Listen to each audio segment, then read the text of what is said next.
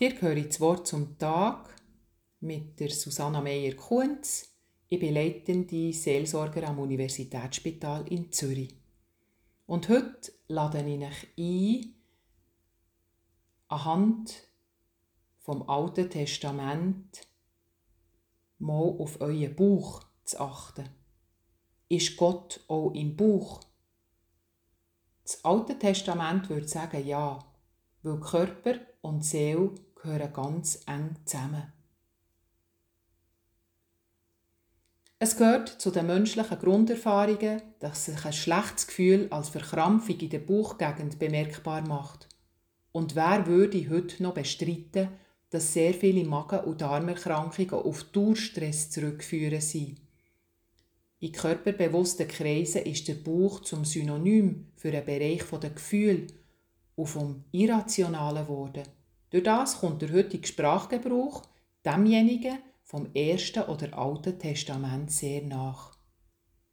Die Gescheiten und Priester im alten Israel waren bereits genaue Beobachter von psychosomatischen Zusammenhängen. Sie wissen beispielsweise, dass Bauchkrämpfe auf eine Kränkung zurückgehen können. So steht im Buch der Sprüche, die Worte des Verleumders sind wie Leckerbissen, sie dringen ein bis ins Schlafzimmer des Bauches. Und Gott wird als Psychoanalytiker beschrieben. Er wird mit der Luft eingeschnauft, für das, für das er die dunklen Winkel vom Mensch ausleuchtet. Gottes Lampe ist der Atemhauch des Menschen, sie erforscht alle Kammern des Leibes. Und auch die Leber wird in den Psalmen mit positiven Gefühlen verbunden. So wie wir ja auch frisch von der Leber wegreden, wenn es uns gut geht und wir uns wohlfühlen. Es freut sich mein Herz, es jauchzt meine Leber, ja mein Fleisch wohnt in Sicherheit. Anders als mit der empfindlichen Leber oder verletzbaren Niere ist es mit der reizbaren Galle, die bittere, wie sie auf Hebräisch heißt, muss man unterdrücken und vermeiden, dass sie überläuft. Bei der Herrichtung von Jesus wird sie von den Römern einem Wein beigemischt, für Jesus das Leben endgültig zu vergällen. Die Galle steht für ein Neid der Menschen. So beschreibt also das biblische Denken unterschiedliche Gefühle in den einzelnen Organen vom Bauch. Und gleichzeitig steht der Bauch in engem Kontakt zu anderen Organen. Vor allem mit dem Herz füllt er ja den gemeinsamen Raum im Rumpf aus. Er ist die Mitte vom Körper. Herz, innere Organ, Denken und Fühlen bilden einen gemeinsamen Raum und Körper und Seele sind nicht getrennt im Ersten oder Alten Testament. Ein ganz bedeutsames Wort ist das Wort Rechem, Gebärmutter. Und Racham Fast das gleiche Wort bedeutet sich erbarmen.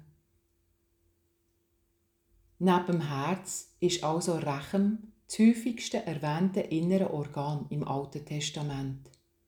Der fruchtbare Schoß und die milchspendenden Brüste der Frau sind in Israel ein Bild vom Segen, wo nicht von Menschen gemacht ist, sondern nur als Geschenk von Gott kann angenommen werden. So wird im Jakob sagen der Segen von Gott auf Josef abgerufen der dich segne mit Segensfülle vom Himmel droben, mit Segensfülle aus der Flut, die drunten lagert, und mit Segensfülle aus Brüsten und Mutterschoß. Rechem, die Gebärmutter, ist auch der Ort von heftigen Gefühlsregungen. Es gibt eine eindrückliche Geschichte im ersten Königsbuch von zwei Prostituierten. Sie leben zusammen und gebären zur gleichen Zeit ein Kind. Im Schlaf erdrückt die eine ihren Säugling, er stirbt. Wo sie es merkt, vertauscht sie das tote und das lebende Kind. Jetzt probiert die richtige Mutter am Königshof zu ihrem Recht zu kommen. Der Fall ist schwierig, es gibt keine Zeugen. Da fällt der König Salomo ein weises Urteil. Er gibt die Anweisung, der lebende Säugling mit dem Schwert zu halbieren, weil beide Frauen ja Anspruch auf das Kind haben. Die unterschiedlichen Reaktionen der beiden Frauen auf das Urteil bringen die Wahrheit ans Licht. Da sprach die Frau, deren Kind das Lebende war, zum König, denn ihr Mitgefühl, Rachamim, wurde erregt wegen ihres Sohnes. Ach Herr, gebt ihr das lebende Kind, der Frau, nur tötet es nicht. Die andere aber sagte, es sei weder mein noch dein, schneidet zu.